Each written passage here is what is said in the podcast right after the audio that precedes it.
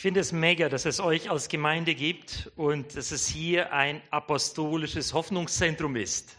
Das habe ich von dir gehört, gell? Apostolisches Hoffnungszentrum, wo Menschen Hoffnung schöpfen können. Und ich finde es so mega. Danke. Danke auch für die Einladung, dass ich heute Morgen hier sein darf. Wenn wir die PowerPoint starten, wäre es super. Vielleicht einige Sätze zu mir. Ich bin in Zentralasien geboren. Könnten wir das Licht ein bisschen dunkler machen hier bei der Folie? Das wäre toll. Danke. Ich bin in Zentralasien geboren, mehrsprachig aufgewachsen. Mutterseite schwäbisch geprägt, Vaterseite ostfriesisch. Und dann kam noch Jesus dazu mit 17 Jahren. Ne? Und ich habe schon als Kind gemerkt, du bist im falschen Land geboren. Die sprechen alle Kasachisch und äh, einige Russisch. Und dann als Kind musste ich mit dem siebten Lebensjahr dann Russisch lernen. Ich kam dahin, ich konnte nicht Russisch oder kaum, musste lernen und habe gemerkt, die kommunistische Ideologie ist nicht so einfach. Und dann noch dazu kam dann mit dem 14. Lebensjahr sind wir umgezogen, musste ich Ukrainisch, Moldawisch lernen. Orthodox geprägte Länder, die mich auch enorm gepolt haben. Und dann, wo ich als junger Mann im Militär war, an der chinesischen Grenze stationiert, 10.000 Kilometer von zu Hause weg, unter 1.000 Soldaten waren nur zwei. Einer aus Karpati und ich, die gesagt haben, wir sind Christen. Und wir haben es nicht einfach gehabt.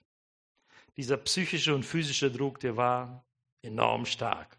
Aber andererseits haben wir gelernt zu beten, auf Gott zu vertrauen und in dieser Zeit merkten wir, boah, Gott tut Wunder.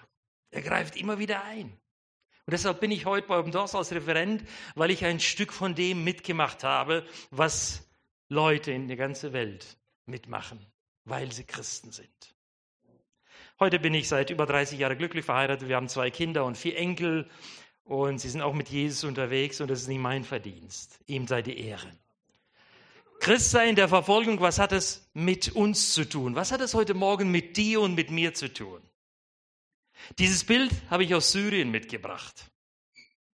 Eine presbyterianische Kirche, etwas so baptistisch angelehnt, eine Freikirche. Und ihr seht, wie viele Schüsse diese Kirche abbekommen hat, oder zumindest diese Wand, dieser Stück, Ausstück von dem Bild. Und viel mehr das Kreuz. Menschen wurden jahrzehntelang entführt, vergewaltigt, versklavt, umgebracht, nur dafür, dass sie Christen sind. Aber was hat das mit dir zu tun? Was hat das mit mir zu tun? Ich glaube, ich muss das Ding noch anmachen, jawohl. Dieses Bild kommt aus Sri Lanka. Ihr wisst, Ostern vor zwei Jahren hatten wir Anschläge in Sri Lanka. Über 200 Menschen haben das Leben gelassen. Warum? Weil Extremisten Anschläge verübt haben. Und diejenigen, die Open Doors Jugendtag oder Open Doors Tag im Ende Mai gesehen haben, wir hatten einen Pastor online bei uns und er hat berichtet, was sie erlebt hatten. Aber hier auf diesem Bild sind Kinder, die haben gekniet und Hände erhoben, beten Gott an. Sie wollten mit Erwachsenen Gottesdienst gestalten. Ihre Geschwister stehen drumherum. Eltern haben Kerzen angezündet und segnen die Kinder. Das Bild wurde zwei Minuten vor dem Anschlag gemacht.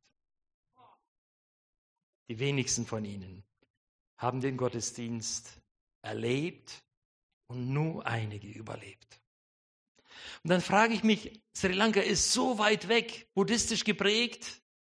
Ihre Eltern, ihre Großeltern waren Buddhisten. Sie sind konvertiert, sind Christen geworden. Aber diese Menschen können nichts dafür, dass sie in Sri Lanka geboren sind. Sie glauben an den gleichen Jesus wie du und ich. Und deshalb ist es meine und deine Aufgabe und Berufung, für diese Menschen zu beten. Wir sind Hoffnungsträger. Apostolisches Hoffnungszentrum hier in Karlsruhe.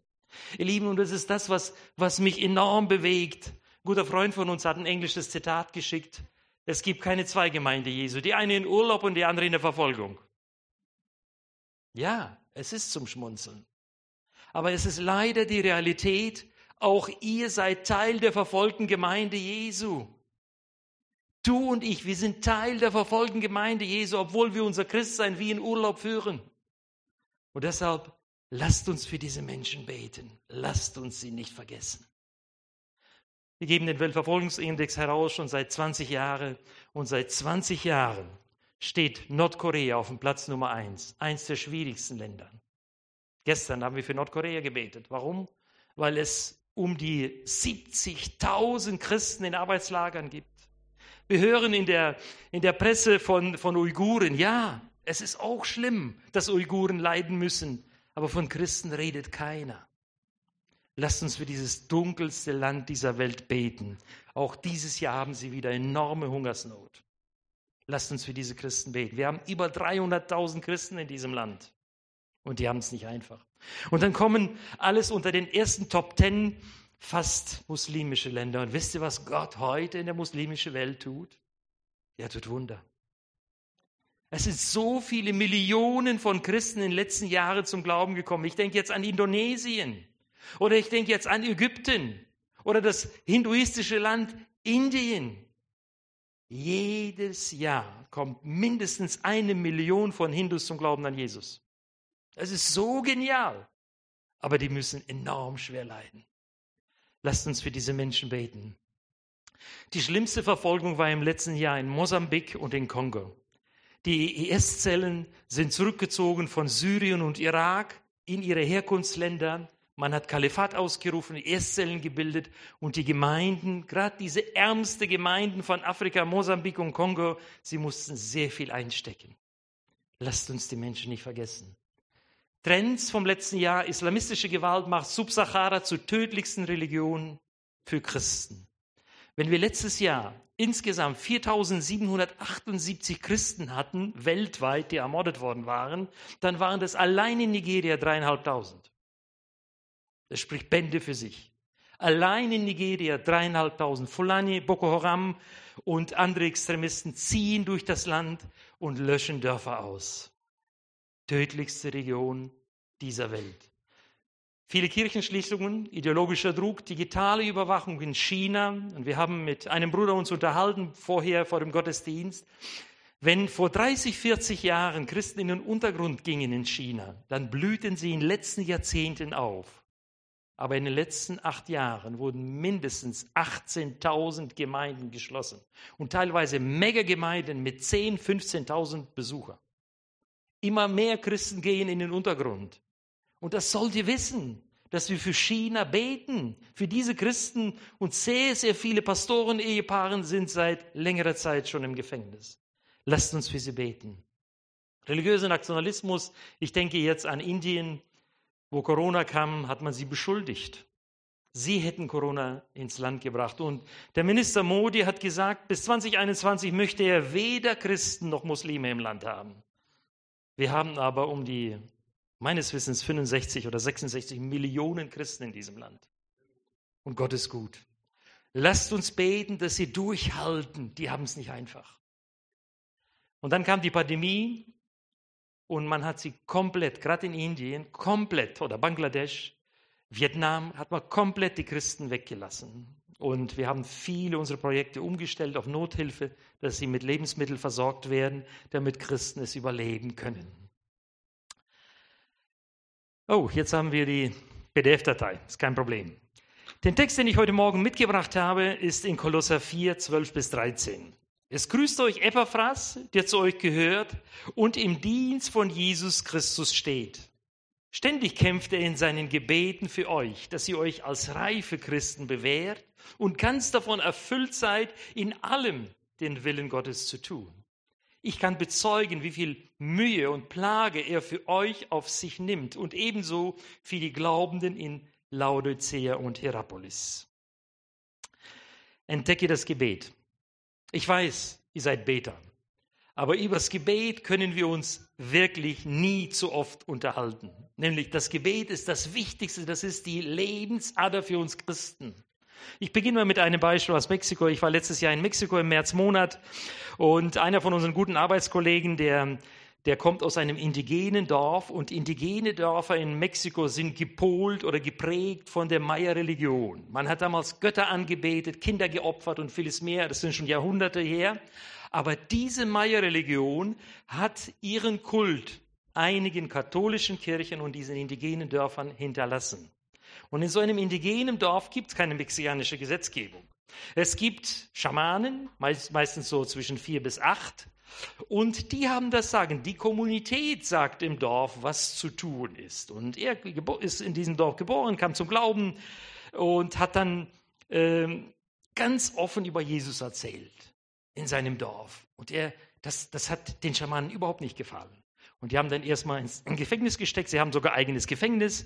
Und dann nach einer gewissen Zeit haben sie den wieder freigelassen im Glauben, er wird damit aufhören. Wir kriegen schon es ihm beigebracht. Aber er erzählte weiter von Jesus. Dann haben sie wieder ins Gefängnis gesteckt, wieder für längere Zeit. Und dann kam er wieder frei, mit der Hoffnung, er wird aufhören. Und dann hörte er nicht auf, weil Jesus das Feuer war. Und dann wollten sie ihn umbringen. Und Gott hat es ihm klar gemacht, sieh zu, dass du das Dorf verlässt. Er hat das Dorf verlassen, hat in der Hauptstadt oder in der großen Stadt, nicht Hauptstadt, in der großen Stadt eine Gemeinde gegründet mit über 300 Besuchern war eigentlich ein ganz, ganz, ganz toller Mann, Mann Gottes. Und dann sagte Gott ihm eines Tages, Roberto, geh in dein Dorf, sie brauchen mich. Er hat sich dreimal überlegt, gehe ich dahin? Er wusste, was ihn da erwartet.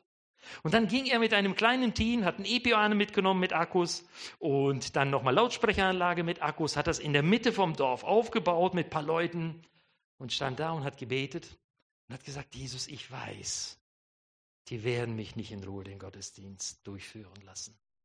Aber sorg du dafür. Und wo er umgedreht hat, sich nach dem Gebet, sieht er, sieben Dorfälteste mit zwei Polizisten kommen auf ihn zu. Ein Polizist packt die Lautsprecheranlage und bevor er die noch fester packen wollte und mitnehmen wollte, kippte er auf einmal um vor der Anlage und lag wie tot da. Und es ging ein Wow durch das ganze Dorf. Und die Leute krochen aus ihren Hütten raus und diese Schamanen bekamen einen riesen Respekt vor Gott. Und die Polizisten auch. Der Polizist, der dann eben auf dem Boden lag, hat sich dann irgendwann aufgerappelt und sie haben sich alle verzogen und Roberto könnte von Jesus erzählen, von seinem Zeugnis. Ihr Lieben, so einfach ist es, wenn wir beten, greift Gott ein. Nicht immer so verbal wie bei Ihnen, aber er greift ein. Und deshalb ist für mich das Gebet ein großes Vorrecht. Woher nehme ich das? Du und ich kannst einfach zu Jesus Papi sagen. Ich hatte vor ein paar Monaten eine aramäische Gemeinde in der Nähe von, Heidelberg, äh, von Heilbronn. Und bei ihnen aramäisch heißt Papi. Jesus heißt Papi. Und ich finde es so cool. Hä? Kommst zum Papi und sagst, Papi, weißt du, ich habe so eine Last. Und er hört dir zu und hilft dir noch. Entdecke das Gebet. Entdecke es immer wieder neu. Nämlich in vielen, vielen Ländern, auch bei uns, gibt es so viele Christen, die dann eben einen Tempel brauchen oder, oder ein, eine Kirche brauchen, um beten zu können. Brauchen wir nicht. Wir brauchen weder einen Raum noch einen Gebetsteppich. Nichts gegen Islam. Aber ich brauche keinen Gebetsteppich. Gott hört mich von überall. Und wenn ich denke an die erste Gemeinde, dann weiß ich, dass die erste Gemeinde, die ist drei bis viermal nach Jerusalem gepilgert, oder beziehungsweise Altes Testament, sorry, nach Jerusalem gepilgert, um Gott anbeten zu können. Dreimal bis viermal im Jahr. Lange, lange Pilgerweg, äh, um Gott anbeten zu können. Und dann sagt Jesus zu der Frau am Samariterbrunnen, äh, Johannes 4, er sagt, es werden Zeiten kommen, man wird mich von überall anbeten können. Und wir leben in dieser Zeit. Seit Ostern und Weihnachten leben wir in dieser Zeit. Deshalb lasst uns Gott von überall anbeten. Und das ist das, was mich immer wieder so begeistert. Du kommst zu Jesus auf der Autobahn, hast natürlich die Augen offen, damit du auch die Fahrbahn noch siehst und sagst ihm deine Not und er hört dich. Ich finde es so toll. Und er hört noch sogar uns nicht nur zu, sondern hilft auch. Wir brauchen kein Pilgern. Es reicht uns auch ein Hoffnungszentrum hier in Karlsruhe. Das Zweite, was mich bewegt, ist, dein Gebet ist eine Quelle der Kraft. Das Gebet ist eine Quelle der Kraft. Woher nehme ich das? Ich schaue auf Jesus. Jesus, der Sohn Gottes, kommt auf diese Erde. Spätestens nach der Taufe durch Johannes kommt der Heilige Geist auf ihn und er hat die Vollmacht. Und dann sind die Engel noch da und die Gegenwart des Vaters ist da. Und er, der Sohn Gottes, geht mit dieser ganzen Ausrüstung durch Jerusalem, durch Städte und, und Dörfer. Und wisst ihr, was er macht? Er zieht sich immer wieder abends zurück. Wofür? Um von Gott die Kraft zu schöpfen. In Lukas 6 lesen wir von durchbeteten Nächten. Und die Jünger fragten sich ja, wieso, wieso ist er wieder verschwunden? Aber Jesus zog sich zurück, um Kraft zu haben. Und das wünsche ich einem jeden von uns. Lasst uns bei all den Aktivitäten, was wir tun, immer wieder uns zurückzuziehen, um bei Jesus aufzutanken, damit unser Tank voll ist. Denn wir wissen nicht, was uns begegnet. Ihr Lieben, wenn ihr, wenn ihr auf die Zeichen der Zeit schaut, wir leben in der letzten Zeit. Und was Gott heute in der muslimischen Welt tut, ist für mich ein Zeichen von letzten Zeit. Und deshalb lasst uns wach sein. Lasst uns bereit sein. Denn unser Gebet ist unsere Quelle der Kraft. Eigentlich ist das Gebet die wichtigste Waffe für uns Christen. Und es ist ganz normal, dass Jesus von uns erwartet, dass wir zu ihm kommen und ihm alles sagen, uns von, von ihm befreien lassen und motiviert gehen nach Sardinien oder woanders. Ja, ihr Lieben. Und das verstehe ich als Gemeinde. Ich finde es klasse, was sie tut. Dass sie betet, Missionaren aussendet, es kommen neue Leute dazu und ersetzen die anderen. Es ist einfach so. Das ist dieser gesunde Kreislauf vom Leib Jesu. Das Gebet ist ein Befehl Gottes. Bei Paulus, bei, bei, bei anderen äh, Schreibern vom, von Evangelien entdecke ich immer wieder, wachet und betet. Und das ist ein Imperativ und der gilt auch heute Morgen dir. Sei wach und bete, sei dabei.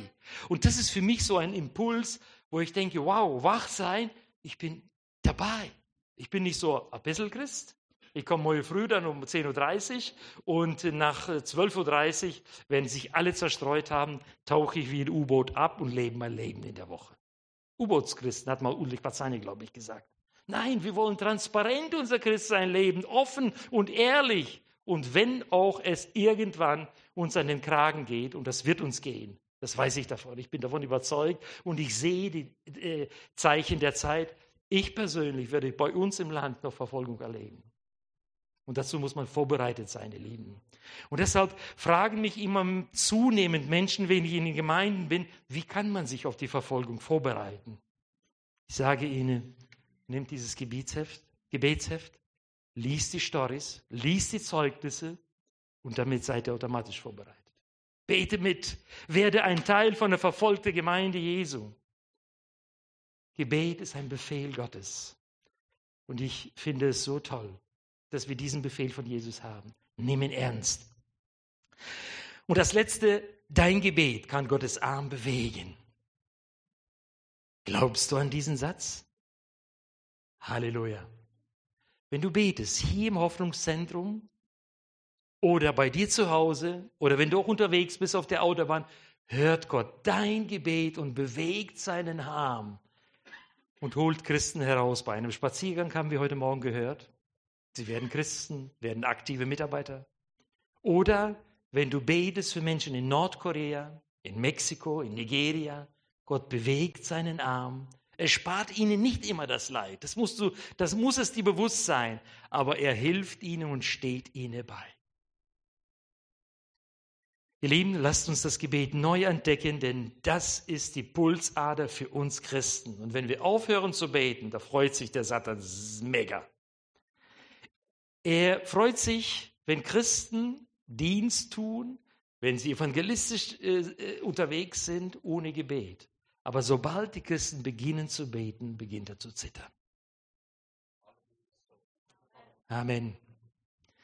Ihr Lieben, ich will euch jetzt ganz kurz mitnehmen nach äh, erstmal ein paar Bücher. Ich habe ein paar neue Bücher mitgebracht, die ihr noch nicht mitgekriegt habt. Einmal Geisel für Gott, Andrew Brownson, Amerikaner. Ich war bei ihm in Izmir vor einigen Jahren, über Jahrzehnten sind das schon her. Er hat über 20 Jahre einen ganz tollen Dienst gemacht in einer äh, Pfingstgemeinde.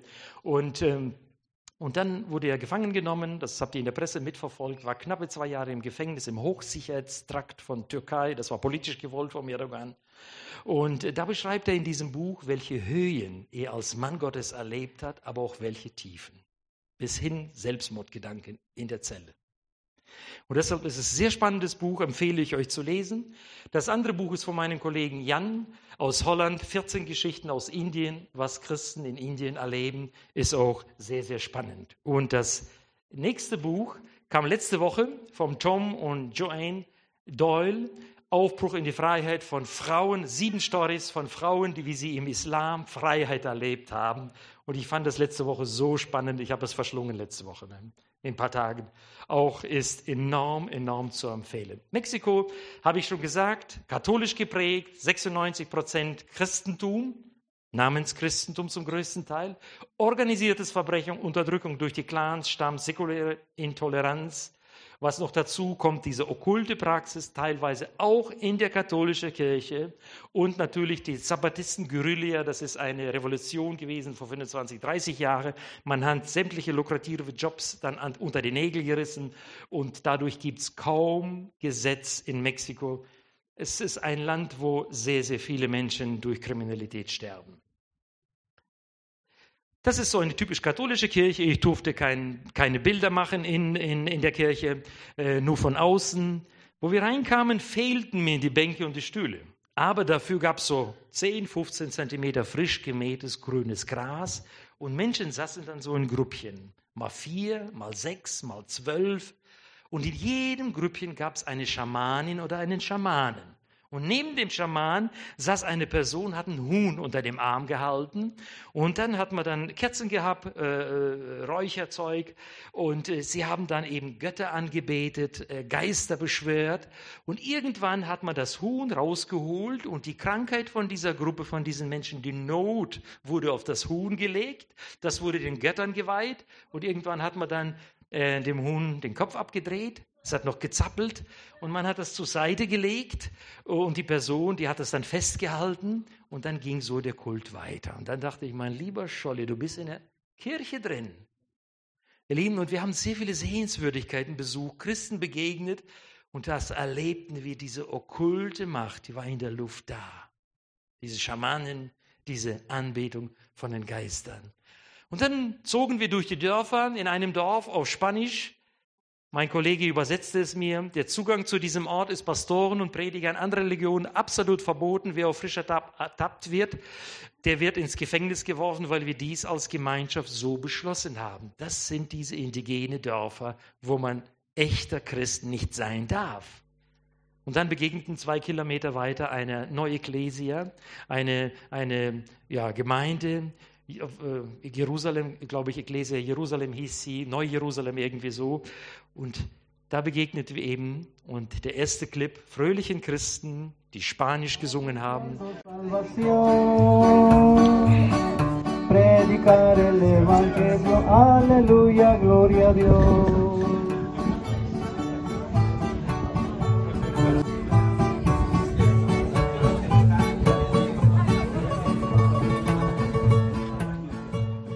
In großer Armut, in Schlichtheit, aber sie leben ihren Glauben. Wir haben mit ihnen Gottesdienst gefeiert, sie gesegnet, Zeugnisse von ihnen gehört, was sie alles erlebt haben in der Verfolgung. Und das war eine ganz, ganz tolle Zeit mit ihnen. Für die Kinder haben wir natürlich Süßigkeiten mitgebracht, Eis, die haben das sehr schnell verputzt. Und ähm, dann sind wir weitergezogen und begegneten diesem Ehepaar. Und das ist so eine typische Pastorenfamilie. Er war auch in der okkulte Belastung, im Alkohol versunken, dann kam er zum Glauben, hat viele Wunder erlebt mit Jesus. Und dann sehen wir im Video, wie es ihm ging.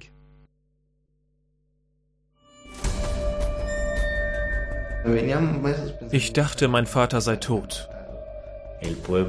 Die Leute um uns her fingen an, sich zu ärgern und versuchten zu verhindern, dass die Gruppe wuchs. Dann machten sie ihre Drohungen wahr. Silvia und Alonso sind ein Pastorenpaar aus Mexiko. Auch wenn Mexiko auf dem Weltverfolgungsindex derzeit nicht mehr zu den 50 Ländern gehört, in denen Christen am härtesten verfolgt werden, ist es dort nicht ungefährlicher für sie geworden. In vielen Dörfern und Städten steht die Entscheidungsgewalt der Bewohner über den offiziellen Gesetzen des Landes. Wenn das Dorf Christen und Menschen, die neu zum Glauben an Jesus gefunden haben, nicht mehr duldet, fällt es dem Staat schwer, dagegen anzugehen. Viele Christen sind Drohungen und sogar roher Gewalt von Seiten der Dorfbewohner ausgesetzt. Nachdem Alonso im Jahr 2002 Jesus kennenlernte, gründete er vor 15 Jahren eine Gemeinde in seiner Heimatstadt in Oaxaca. Das stieß dort auf große Skepsis. Die Leute um uns her fingen an, sich zu ärgern und versuchten zu verhindern, dass die Gruppe wuchs. Zu dem Zeitpunkt haben sie herausgefunden, dass ich der Leiter dieser Gruppe war. Dadurch gerieten meine Kinder, meine Frau und ich in ihren Fokus. Trotzdem kamen Frauen und Männer zu unseren Treffen. Dann machten sie ihre Drohungen wahr. Ich erinnere mich, dass ich mit meiner Frau und meinem Sohn Leonardo gerade frühstückte, als eine Gruppe von Frauen zu uns nach Hause kam. Sie nahmen mich mit, weil sich die Bewohner unseres Dorfes versammelt hatten und mich sehen wollten. Ich verstand die Welt nicht mehr und fing an, vor Sorge zu weinen. Aber ich konnte nichts tun.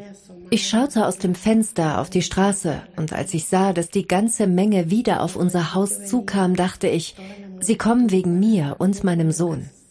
Aber ich konnte nichts tun. Ich blieb einfach stehen. Doch sie kamen nicht wegen mir. Sie gingen zum Gemeindehaus, das gegenüber von unserem Haus stand. Der Lärm, den sie machten, als sie das Gemeindehaus niederreißen wollten. Ich war dabei. Ich hörte alles. Brummend kamen die Maschinen angerollt und ich hörte die Leute sagen, das Haus muss niedergerissen werden. Das Haus des Pastors, es muss abgerissen werden. Alles muss zerstört werden. Wir hatten Internet, aber alles, was ich damals in dem Stress tun konnte, war die Nummer von Alonsos Eltern aus dem Gedächtnis zu wählen und ihnen von ihrem Sohn zu erzählen. Ich sagte ihnen, wisst ihr, was passiert ist? Sie haben Alonso ins Gefängnis gebracht und ich weiß nicht, was mit ihm ist. Und jetzt sind sie gekommen, um das Gemeindehaus abzureißen. Auch unser Haus wollen sie abreißen. Es war, als hätten sie mich innerlich gesteinigt. Das ist alles, was ich sagen konnte. Ich sah, dass die Leute begannen, an den Drähten und Kabeln des Hauses zu ziehen.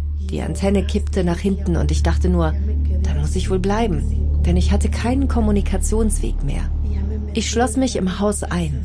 Mein Sohn war auch da und er fragte mich, was sollen wir jetzt tun? Ich sagte meinem Sohn, wenn sie mich holen und wegbringen, renn weg und lauf zum Haus deines Onkels. Leg dich unter sein Bett und komm nicht heraus. Ich machte mir große Sorgen um meinen Sohn. Ich wusste nicht, wie schlimm es meinem Mann erging.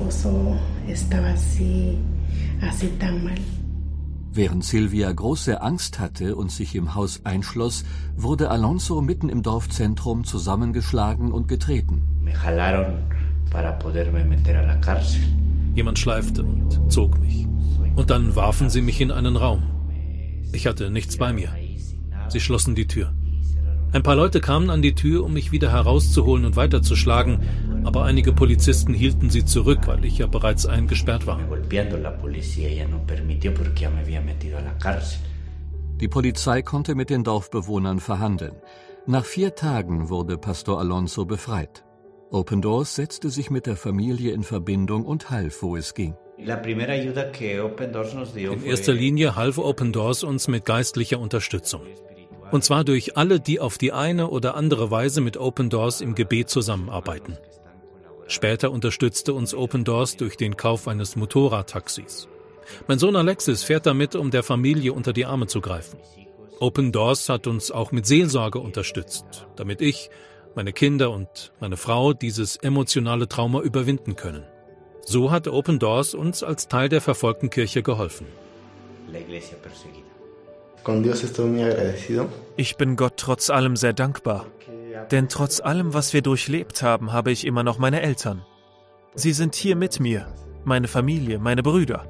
Nach allem, was wir erlebt haben, meine Eltern hätten getötet werden können, aber nein, das ist nicht passiert. Und ich bin Gott dafür sehr dankbar. Trotz allem, was wir erlebt haben, hat Gott auf uns aufgepasst. Ich sah in allem seine Hand und seine Kraft. Wir haben erlebt, dass er uns mit allem versorgt, mit Essen, Geld und Gesundheit. Es gibt vieles, für was ich dankbar bin, aber vor allem dafür, dass meine Eltern am Leben und bei mir sind.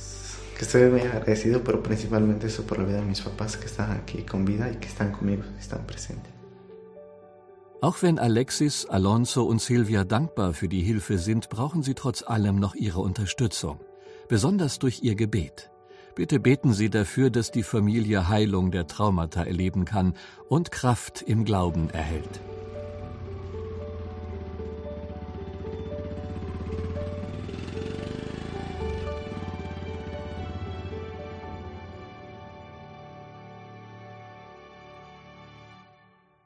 Genau, da gab es noch mal einen anderen Pastor, der uns besucht hatte aus dem Süden, wo die Verfolgung noch schlimmer ist. Da dürften wir nicht hin, weil es zu gefährlich ist, zu kriminell. Ich könnte euch noch viele Stories erzählen von diesen Leuten. Eine Frau von einem Pastor, die dann eben den Pastor, den Mann verloren hat und mit drei Kindern jetzt alleinerziehend ist. Das ist das, was das Leben von Christen in Mexiko prägt. Und das sind keine alte Stories, sondern Stories, die in den letzten Jahren passieren und passiert sind. Und deshalb lasst uns auch für dieses Land beten. Aber bevor wir zum Gebet gehen, in die Kleingruppen, möchte ich euch nochmal unser Gebetsheft vorstellen. Einige von euch kennen das schon. Unser Gebetsheft ist eigentlich der wichtigste Dienst, den wir als Open Doors tun, nämlich neben den Stories in diesem, in diesem Monat, in dem kommenden wird Iran sein. Jetzt haben wir die Zusammenfassung, was im letzten Jahr passiert ist, was alles so geschehen ist weltweit. Aber neben den Zeugnissen gibt es immer wieder das Wichtigste, das ist der Gebetskalender. Man kann man austrennen und da hat man dann für jeden Morgen oder abends, ob man früher oder spätaufsteher ist, ein Gebetsanliegen. Heute Morgen war das Gebetsanliegen aus Nepal. Ich habe auch unterwegs dafür gebetet für diese Frau, die zum Glauben kam und ihr Mann terrorisiert sie, dass Jesus ihm begegnet. Und deshalb, wenn du das Heft noch nicht hast, füll einfach die Karte aus, nur die Adresse reicht und wir schicken das dir gratis zu und du betest mit für die weltweit verfolgte Gemeinde Jesu. Und das ist der wichtigste Dienst, der für uns ist. Kannst einfach die Karte oben in die Box werfen am Büchertisch und dann bist du dabei. Hier die Gebetsanliegen, die kann man sehen und lesen. Und jetzt gehen wir, glaube ich, in Kleingruppen. Glaube ich, so war das, oder? Ja, ich gebe es an dich weiter. Ja, erstmal vielen Dank, Johann.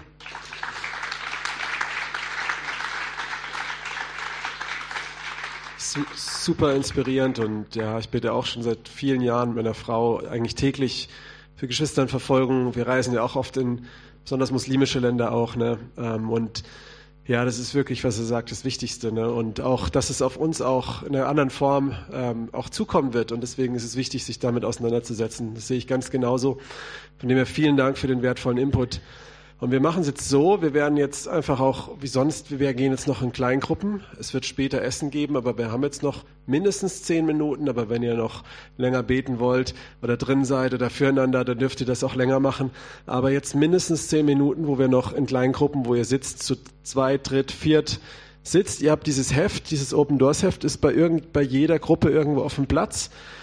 Und wir haben jetzt von Mexiko gehört, aber ich würde es so machen, dass einfach sagen, in eurer Gruppe, dass ihr einfach kurz auch, auch redet oder betet, welches Land gibt Gott euch aufs Herz. Da ist ja auch, ähm, da sind auch viele andere Länder ähm, und einfach in dieser Gruppe für dieses Land betet. Vielleicht erstmal erstmal für andere. Und dann gibt es vielleicht auch Situationen, wo ihr selber gerade auf eurem Arbeitsplatz Verfolgung erlebt, äh, wegen Jesus, wegen eurem Glauben, Kompromisse, könnt ihr dann auch füreinander beten, aber lasst uns zuerst beten für äh, für die Geschwister, die das wirklich ähm, akut brauchen.